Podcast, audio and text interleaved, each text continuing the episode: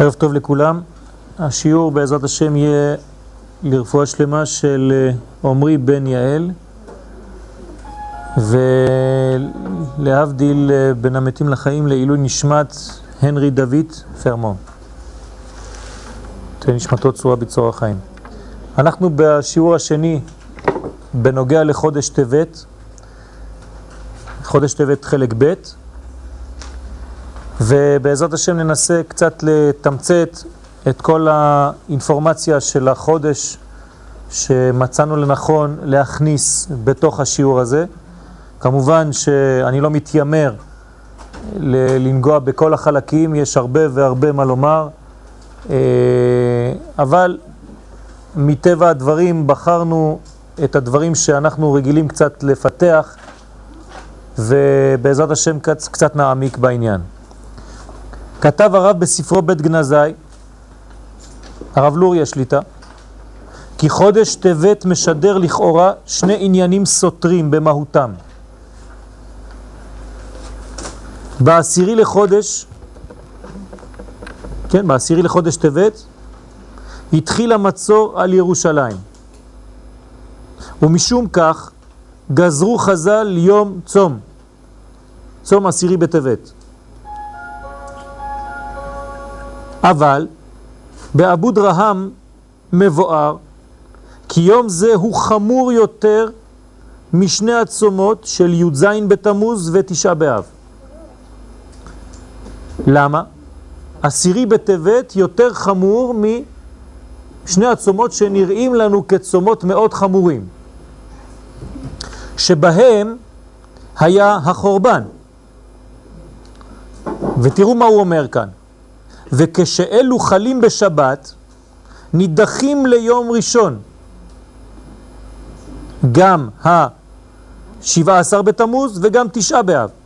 אבל יום עשירי בטבת, אפילו אם חל בשבת, אין הוא נדחה ליום אחר משום חומרתו.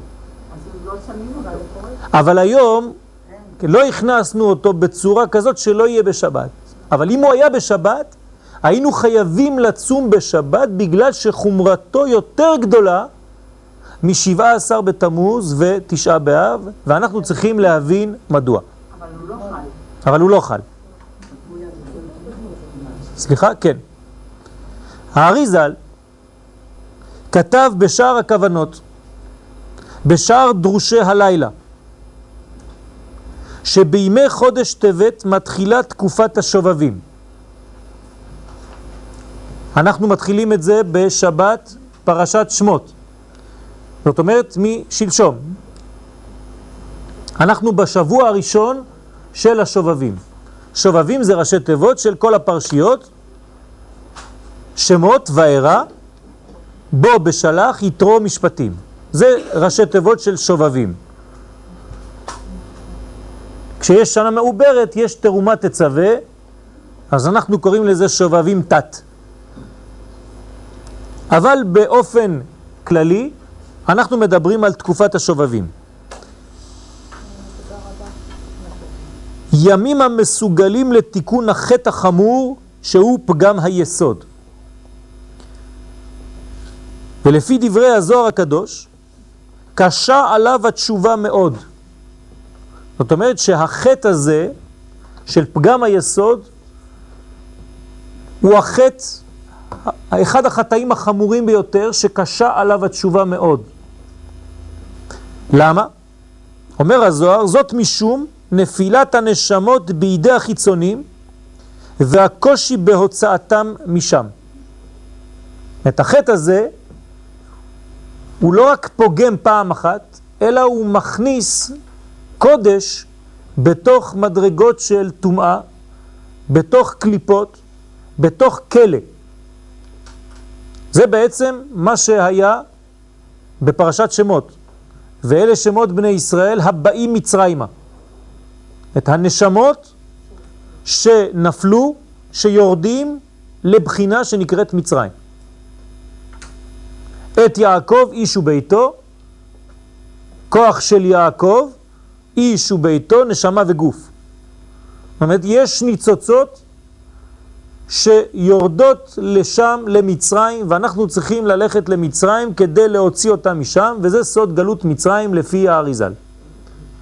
שאז מגיעים למצרים, לאותו מקום, לאותו מקום שהקליפות שולטות בו, שסוגרות את הקדושה, ויש קשרים שקשה מאוד להתיר אותם.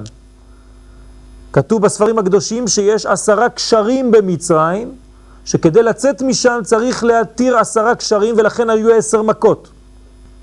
כל מכה מתירה קשר ומשחררת בעצם ניצוץ אחד של נשמה. עד שבסוף אנחנו יוצאים משם ברכוש גדול, זה הרכוש. הרכוש הגדול זה כל נשמות ישראל שנפלו בחטא אדם הראשון,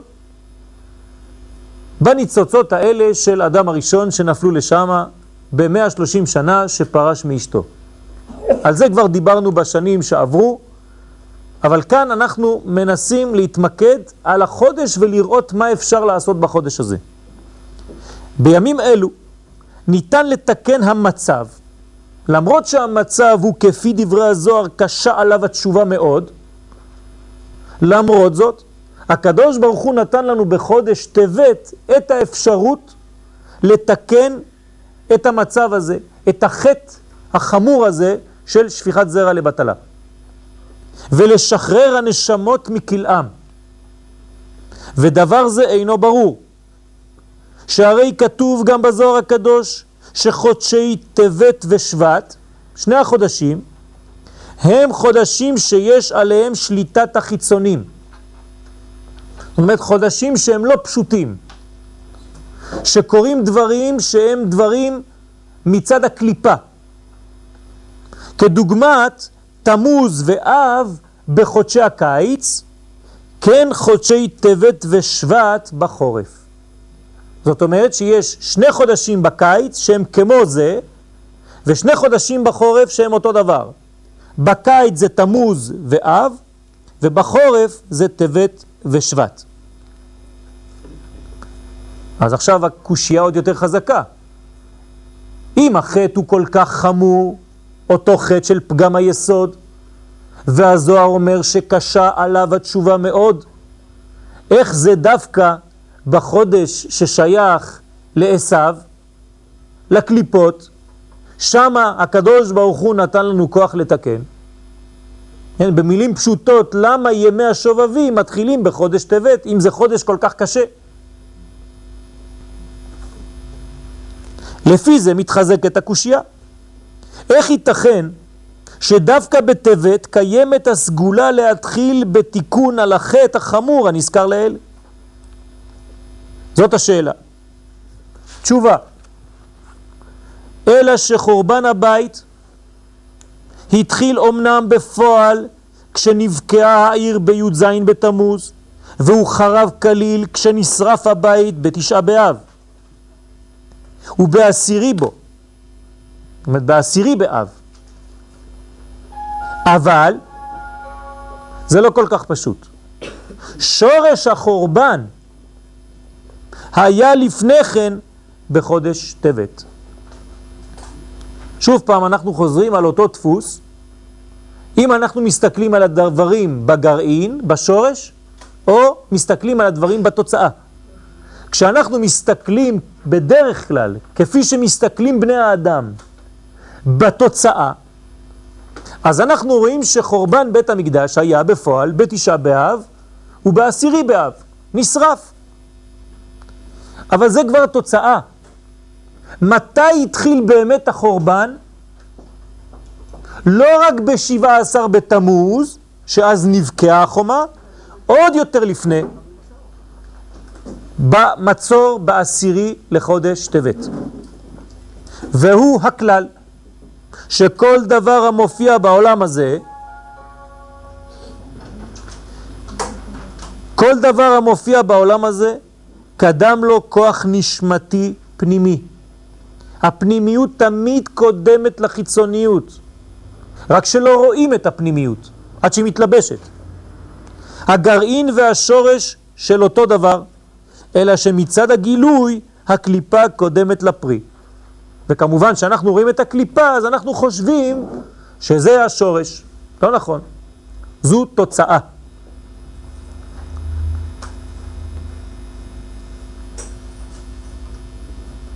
ולכן, נראה בפועל כאילו עיקר החורבן היה בתשעה באב, אבל בסוד הדברים כבר כשצרו האויבים על ירושלים בעשירי לחודש טבת, כבר אז ערערו את יסודות בניין הקדושה. שם זה התחיל. זאת אומרת שהפגם הפנימי היותר מסוכן מתשעה באב, היותר מסוכן משבע עשר בתמוז, היה דווקא בחודש טבת, כי החורבן שם לא היה בפועל לשרוף אבנים ועצים, אלא ערעור הקודש ביסוד, בפנימיות שלו, בנשמה שלו. אלא שאם נכונים דברנו מצד זה של המטבע, סביר להניח שהם גם נכונים מן הזווית האחרת. זאת אומרת, שחודש טבת הוא החודש שאפשר לרדת בו עד ליסוד ולבסיס של כל דבר. כן? אני לקחתי את הדברים מן הטומאה לקדושה. אם אנחנו אומרים שבחודש טבת הקליפה אחזה בקודש, ביסוד שבקודש, בחלק הפנימי שבקודש, אז אפשר לומר שבקדושה, גם כן באותו חודש, אפשר לרדת עד ליסוד הדברים. כי הרי זה דבר שהוא אבסולוטי. אם ירדת בטומאה ליסוד, אז אתה יכול לרדת גם בקדושה ליסוד. המדרגות הן אותן מדרגות, רק תלוי מה אתה עושה שם. בחורבן היה חורבן של היסוד בעשירי לחודש טבת, אבל אם אני רוצה לתקן, אין לי חודש יותר פשוט כדי לרדת לאותו מקום. אני משתמש באותו כוח לתיקון. ולגעת בנקודה, בנקודת השורש של כל הבניין. לכן, לימדונו חז"ל לראות את הדברים בעין טובה. הרי למדנו בשיעור שעבר שעין ימין זה העניין של חודש טבת. האריזל מיקד לנו בגופו של האדם את חודש טבת כעין ימין. והסברנו בשיעור שעבר שעין ימין זה האפשרות לראות את הדברים שקורים בעולם בעין טובה. אז עכשיו, אדם פסימי רואה שהחורבן היה בעשירי בטבת, אז הוא יכול כל החיים שלו רק לבכות. ובא חודש טבת ואומר לנו, תיזהרו. נכון שהיה חורבן ביסוד הפנימי בחודש טבת, אבל היהדות זה משיכה לכיוון החיים ולא לכיוון המוות.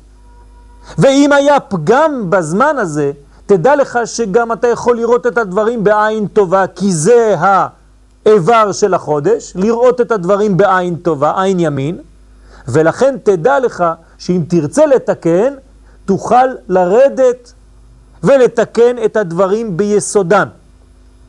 כמו שאתה לא תוכל לעשות את זה בשום חודש אחר, באותה עוצמה באותו כוח.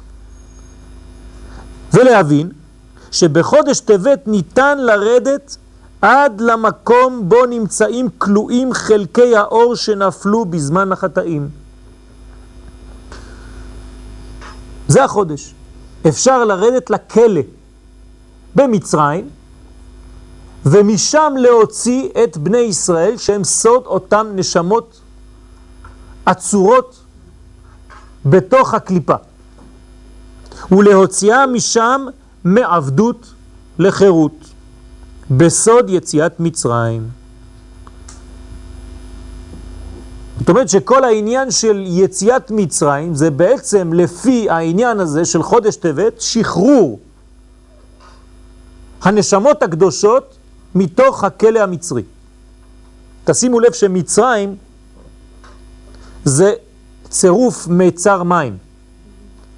דברים שהם מסוג המים, מסוג הנוזל, ואנחנו יודעים על מה אנחנו מדברים, הם נמצאים בתוך המיצר, ואנחנו באים לשחרר אותם ולכן המושיע גם כן נקרא משה, כי מן המים משיתיהו. כל העניין קשור למים משום מה. עכשיו מובן יותר למה זה קשור למים. וגם אדם הראשון שהביא את אותן ניצוצות למדרגה הזו, היה בנהר גיחון, גם כן מים. ב-130 שנה שפרש מאשתו. והגאולה מתחילה כשעם ישראל נמצא במצרים, משה רבנו נולד אחרי 130 שנה בדיוק. ותרא אותו כי טוב הוא. כמו שראינו בפרשה שמות, זאת אומרת שהאימא שלו, או בתיה, שזה גם רמז לבת יודקה, הבת של יודקה, רואה שמשה רבנו יש בו אור של תיקון ולכן הוא טוב. כי הוא הפך הלא טוב. ותרא אותו כי טוב הוא, התיקון מתחיל עם אותו אדם. ולכן נתמלא כל החדר, כל הבית, אורה. וכתוב בספרים הקדושים, שחטא זה שונה מכל שאר החטאים, כי כולם פוגמים רק בענפים. כל חטא זה פגם ספציפי, בענף, במקום פרטי, במרכאות, ולא בעצם בניין הקדושה. למשל, כשאדם חוטא, הוא משתמש רק בחלקים פרטיים שבגופו, כגון דיבור, מעשה, כזה או אחר, או מחשבה. ולכן אין בחטאים אלו פגם בשלמות הבניין. לא כן בחטא היסוד. כאן יש דבר חדש. למה? כי היסוד הוא בניין כולל. כמו שלמדנו על ספירת היסוד, שהיא בעצם כוללת ומעבירה את כל השפע למלכות, כך פגם היסוד כולל את כל האיברים בגוף, וזה לא סתם פגם באותו מקום, אלא פגם שהוא כבר בדעת ומחבר את כל האיברים. אשר בו נפגמים כל איבריו של האדם. למה? כי כולם שותפים בחטא, כמו שאמר רש"י על הפסוק, אחרי לבבכם, העין רואה והלב חומד והגוף עושה את העבירות. כולם בשיתוף אחד שלם. אנחנו מדברים כאן על אלמנט מאוד חשוב, שיש בכוחו כוח של איסוף, של ריכוז, של כל האנרגיות שמתחברות במקום אחד. והרי אנחנו יכולים לומר ברמז שמדובר כאן על יוסף. יוסף הצדיק זו אותה מדרגה, בדיוק. זאת אומרת, מה היה ליוסף? כוח לחבר בין כל האחים, אתם זוכרים, נכון? כשאין יוסף, אין חיבור בין האחים. עכשיו, בואו נתרגם את הסיפור של יוסף והאחים כמו איברים בגוף. זאת אומרת שיוסף ואחיו זה גוף אחד שלם. גוף של עם ישראל, גוף הקדושה. כל אחד ואחד נמצא במקום אחר. למשל, ראובן נמצא בעיניים, ראו. שמעון נמצא באוזניים, תשמעו. לוי נמצא בליווי, באף, שמלווה את כוח העיניים והאוזניים אל הפה. והפה זה ההודעה, ההודיה, יהודה. וכו' וכו' וכו', ויורדים מכל השבטים, כל אחד נמצא באיבר אחר. ויוסף כמובן הוא סוד הברית. מה שחשוב כאן זה כשיהודה יורד מהאחים שלו, אז יש חיסרון אמנם, אבל לא אותו חיסרון כמו שכשיוסף נעלם מאחיו. כשיוסף נעלם מאחיו אין כבר נבואה, אין כבר שפע, אין כבר אפילו אוכל. הרעב שמגיע, הוא מגיע בגלל שיוסף איננו. וזה רמז. מי שפוגם במקום הזה, חז ושלום, מביא עניות על עצמו ועל משפחתו. ככה אומרים המקובלים. כי זה מקור השפע. ולכן חייב אדם לשמור על היסוד כי הוא בעצם כללות גופו, כללות מחשבתו. ואין אדם נקרא צדיק אלא אם כן שומר בריתו. ועל כן נקרא יוסף הצדיק. בגלל ששמר בריתו בניסיון הגדול עם אשת פוטיפר. זאת אומרת, שיוסף הוא בעצם המחבר בין כולם, הוא הדבק בין כל האחים, וזה האלמנט שעליו אנחנו מדברים, שאפשר לתקן דווקא בחודש טבת. תשימו לב בפרשת שמות, שהיא הפרשה הראשונה של ימי השובבים. כשאומרים כל אחד ואחד ואחד, מה כתוב? ויוסף היה במצרים. מה? אנחנו יודעים שיוסף היה במצרים. מה החידוש? אנחנו הולכים לחפש את היוסף, את הניצוצות האלה שנמצאים במצרים. איפה נמצא יוסף? בתוך המים. תשימו לב, כן? איפה קברו את יוסף? הוא שם בארון במצרים בתוך הנילוס. אז עוד אלמנט של רמז, שאנחנו הולכים באלמנט של מים, להוציא מן המים את הכוח של הניצוץ של הקדושה שנקרא יסוד, ואם אין את היסוד הזה, כנראה, כנראה שלא עשינו עדיין את העבודה, ולכן כשיוצאים ממצרים בסוף התהליך, מי אנחנו חייבים להוציא איתנו? דווקא את יוסף. ומי פוחד מיוסף? כל האלמנט של המים. הים ראה וינוס. דווקא הים. הירדן ייסוב לאחור. דווקא המים. כי מים נגד מים. כי הצדיק ששמר את עצמו ממים, מבזבוז מים קדושים, הוא אשר יכול להפחיד מים. זרקתי לכם רמז ככה מהר על מה שקרה השבוע.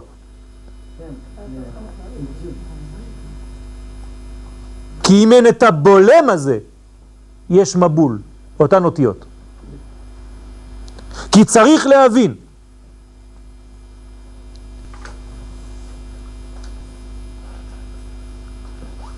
הצדיקים הגדולים, יש לנו בדור הזה לא אלמן ישראל, גדולי ישראל, שהם גם נסתרים. ובעצם מה שהם אומרים שכל הגזרות האלה זה כל הזמן רק בשביל לעורר את עם ישראל. הדברים היו צריכים לקרות כאן, והם עברו למקום אחר. ובכל מקום שיהודי קיים, ככה אומר הצדיק, שעכשיו הוא בחיקוי של אומות העולם, איפה שהוא נמצא, הולכים הדברים חז ושלום להחמיר, כדי לעורר את עם ישראל לחזור לזהותו האמיתית. בכל מקום בעולם. אמרתי לכם, כן, בשם רבותיי, שראש השנה הבא עלינו לטובה הוא בעצם ציר מאוד חשוב בתהליך הגאולה, ולכן מתכונן כל העולם לסדר חדש.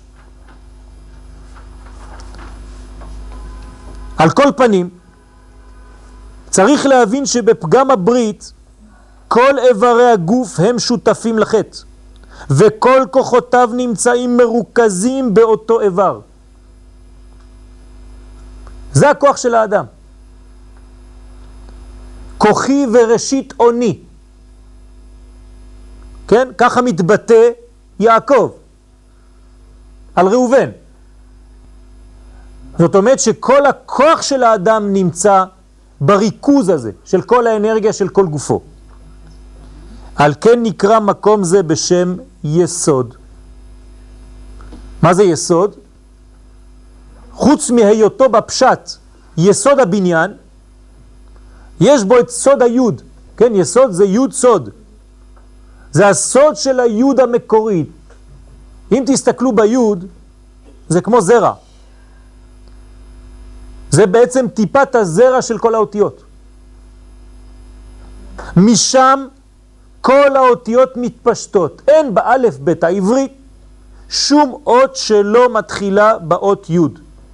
הכל מתחיל בי'. והכל מסתיים בי', כי ברגע שאני הולך להרים את העיפרון, את העט, את הציפורן מהדף, מהקלף, אני בעצם נוגע בנקודה אחרונה ואני כותב עוד י'. אני מתחיל בי' ואני מסיים בי', כי כל העולם מתחיל בי' ומסתיים בי'. וזה צירוף שני השמות, שם הוויה ושם אדנות. מתחילים בי', י' כ' ו' כ', ובתוך יש את הצירוף של שם אדני, שם אדנות, שמסתיים בי'. יוצא כי יש לי אות י' בהתחלה וי' בסוף, ובאמצע יש לי שש אותיות, שזה בעצם כל הסיפור של העולם הזה, שש אלף שנה, שהתחיל בי' ומסתיים בי'. מה שהיה הוא שיהיה, אין שום שינוי. רק מה, היה שישה ימים באמצע, שזו העבודה שלנו. ויש שם סוד גדול, אם ניקח את האותיות שהן באמצע, זה בעצם העבודה שאנחנו צריכים לעשות. אז מה יש באמצע? ה', א', כן, ה' של שם י' כ' ו' כ', אחרי זה א' של שם אדני, אחרי זה ו' של י' כ' ו' כ', אחרי זה ד' של שם אדני, אחרי זה ו', ואחרי זה נ'. זאת אומרת שי' כ' ו' כ' ושם אדני, כן, ה', בסוף, זה שני יהודים, והשני יהודים האלה באמצע יש את הכל. אמצע זה שש. שש זה תמיד, תמיד, הרווח בין שני מישורים. בין שלב לשלב. בין שתי אותיות באלף בית בתורה כתוב כחוט השערה מפריד בין שתי אותיות. חוט השערה זה כמו ו'. ו' זה הרווח, זה הרוח, רווח ורוח זה אותן אותיות, שיש בין שני מצבים, תמיד. הלוחות הם שישה טפחים. הקדוש ברוך הוא מחזיק בשניים, משה רבנו מחזיק בשניים ויש שניים באמצע, שני טפחים. הכל שש. ישראל למטה. כן? משה באמצע, ישראל למטה. נכון, כל הזמן. כל העניין של שש זה עניין של פתיחות, של עבודה, של יסוד, של בניין. ולכן כשאומרים פותח את ידיך, אומרים חז"ל אל תקרא ידיך אלא יודיך. פותח את יודיך ומשביע לכל חי רצון. זאת אומרת שכשאתה פותח את היודין, אתה מגלה את כל הרצון של הבורא שהוא נמצא באמצע. בין שני היהודים, פותח את יודיך. לכל חי רצון, ראשי תיבות רחל.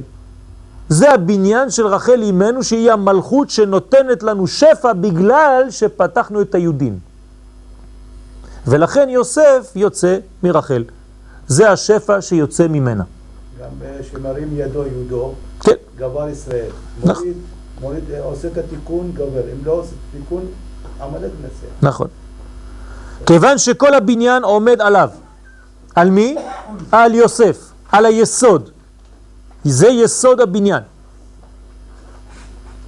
והוא היסוד שעליו העולם עומד, והאדם הוא עולם קטן. ולכן, בגלל שהעולם עומד על היסוד הזה, גם האדם שנקרא עולם קטן עומד בעצם על היסוד הזה.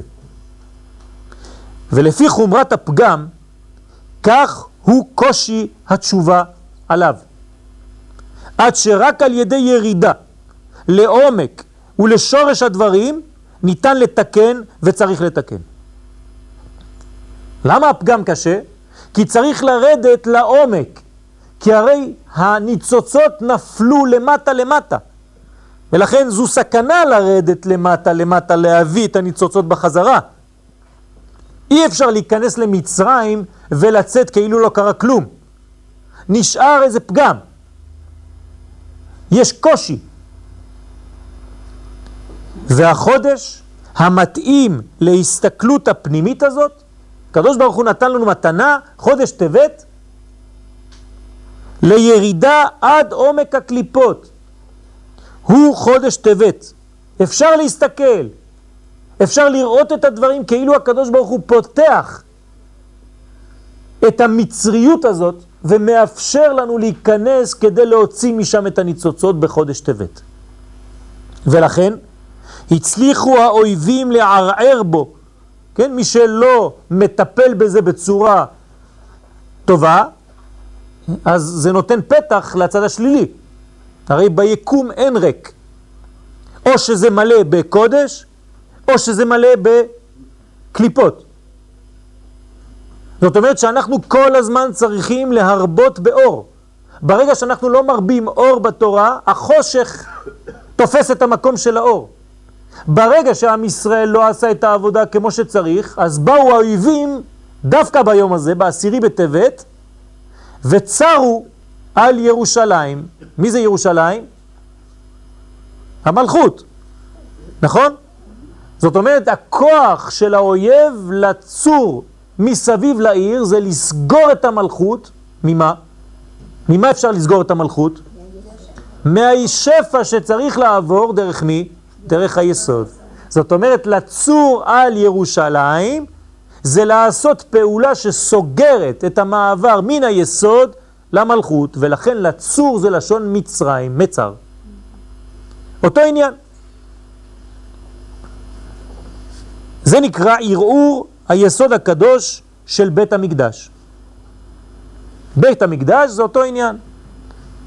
בית המקדש זה צוואר, נכון? ראינו את הצוואר בבית המקדש, בנימין, יוסף, שאחד בכה על צווארי אביו, אחיו. הצוואר זה בית המקדש. מה זה צוואר? אותו עניין, חיבור בין הראש לבין הגוף. גם כן בחינת היסוד נמצאת כאן בקומת הראש, לא נרחיב עכשיו, אבל כבר הרחבנו את העניין הזה בשנים שעברו, שהיסוד גם כן בראש נמצא בתוך הפה שהוא הלשון. לא כן, נכון. ומי שצער השכינה נוגע לליבו, יעשה גם הוא מעשה בחודש טבת. כן, יש לנו עוד זמן. עוד לא נגמר החודש. צריכים לעשות עוד מעשה בחודש הזה, וילך לחפש ולשחרר את ניצוצות האור. קודם כל, על ידי כוונות בשבתות שאנחנו קוראים את סיפור מצרים. לא קוראים סתם סיפור בבית הכנסת. רבי שמעון בר יוחאי עליו השלום אומר שרוב האנשים נכנסים לבית הכנסת ריקים ויוצאים ריקים. למה? הם הולכים לשמוע סיפור. הם לא מבינים שכשקוראים בתורה, במה שקוראים, זה חלק ממה שאנחנו עושים. חלק מהתיקון שלנו, באותו זמן. זאת אומרת שאם קוראים בתורה, בזמן הזה, בסיפור יציאת מצרים והגלות במצרים, הדברים חוזרים ביקום ואנחנו צריכים להרגיש כאילו אנחנו במצרים ואנחנו צריכים לצאת משם. וחלקי הקדושה שנפלו למדור הקליפות עקב חטאיו הקשורים ליסוד. כל העניין הזה צריך לתקן בזמנים האלה. אבל הוספנו רובד אחר בפעם שעברה ואמרנו שתיקון היסוד הוא לא רק עניין של גילוי עריות, אלא תיקון היחסים בין כל המצבים האפשריים. זאת אומרת חיבור בין אדם לחברו, בין אדם לאשתו, בין איש לאשתו, בין איש לילדיו. ולכן יהיה יותר קשה בחודש הזה לפתח יחסים של קשר מאשר חודשים אחרים. וזה עבודה. ובין איש לעצמו בכלל. כי לפעמים אנחנו ברוגז עם עצמנו בראש ובראשונה, ואחר כך אנחנו ברוגז עם האחרים.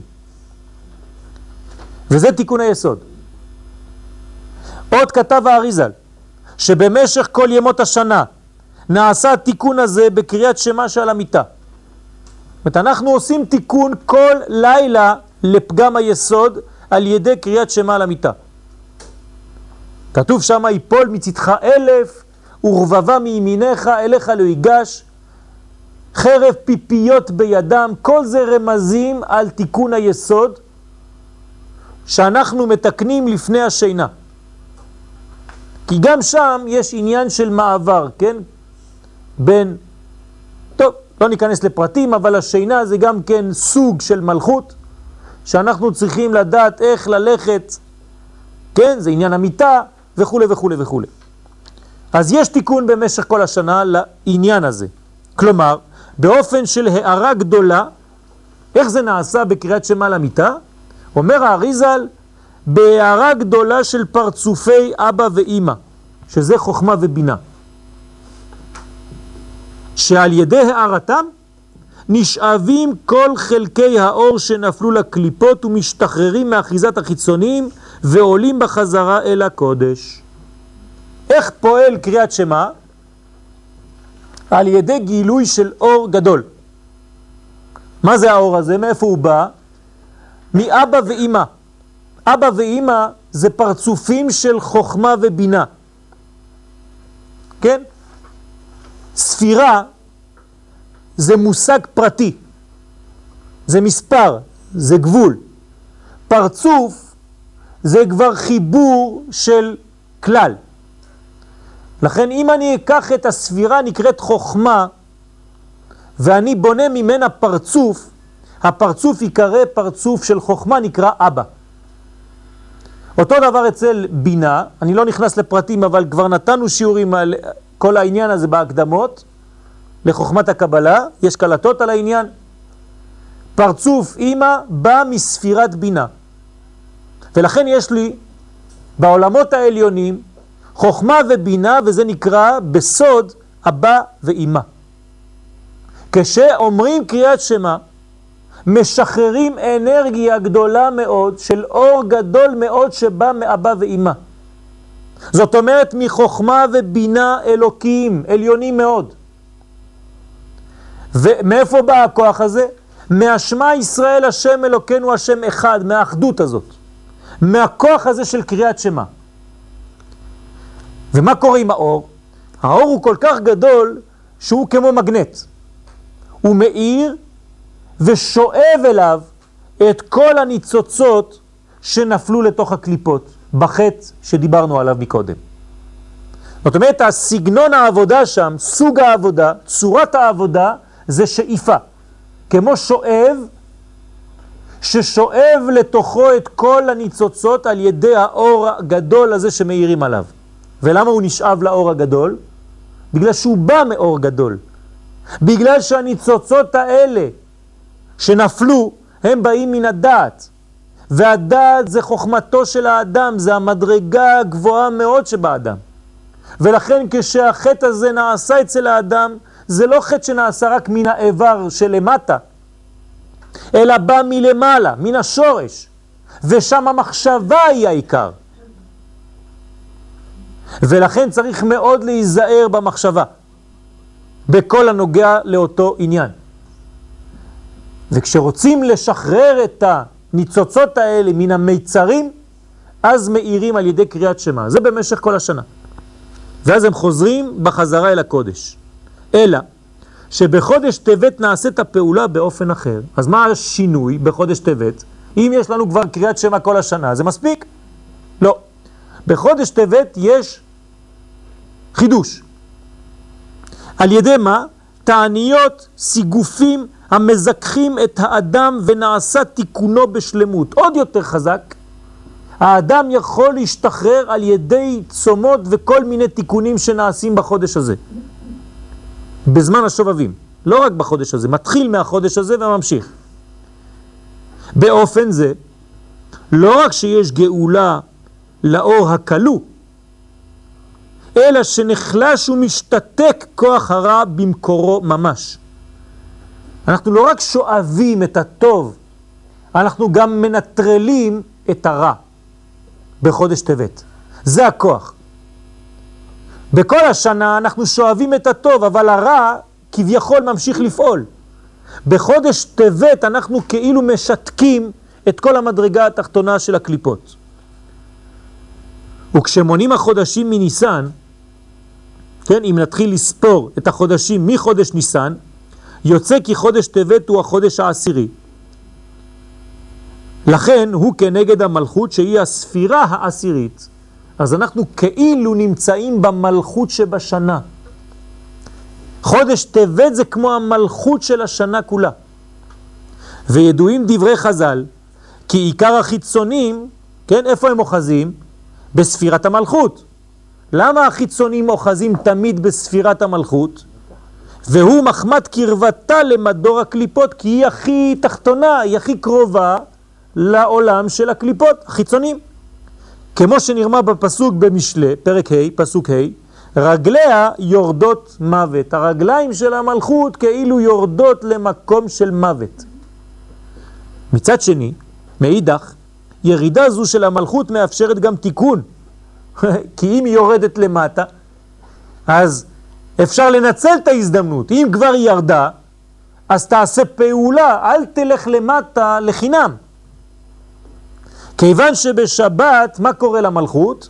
היא חוזרת לעולם האצילות, מכל מה שהיא לקחה בימות החול. שהיא עולה בחזרה להיות נכללת בעולם האצילות, שזה רשות היחיד, זה בעצם שבת. ובעלייתה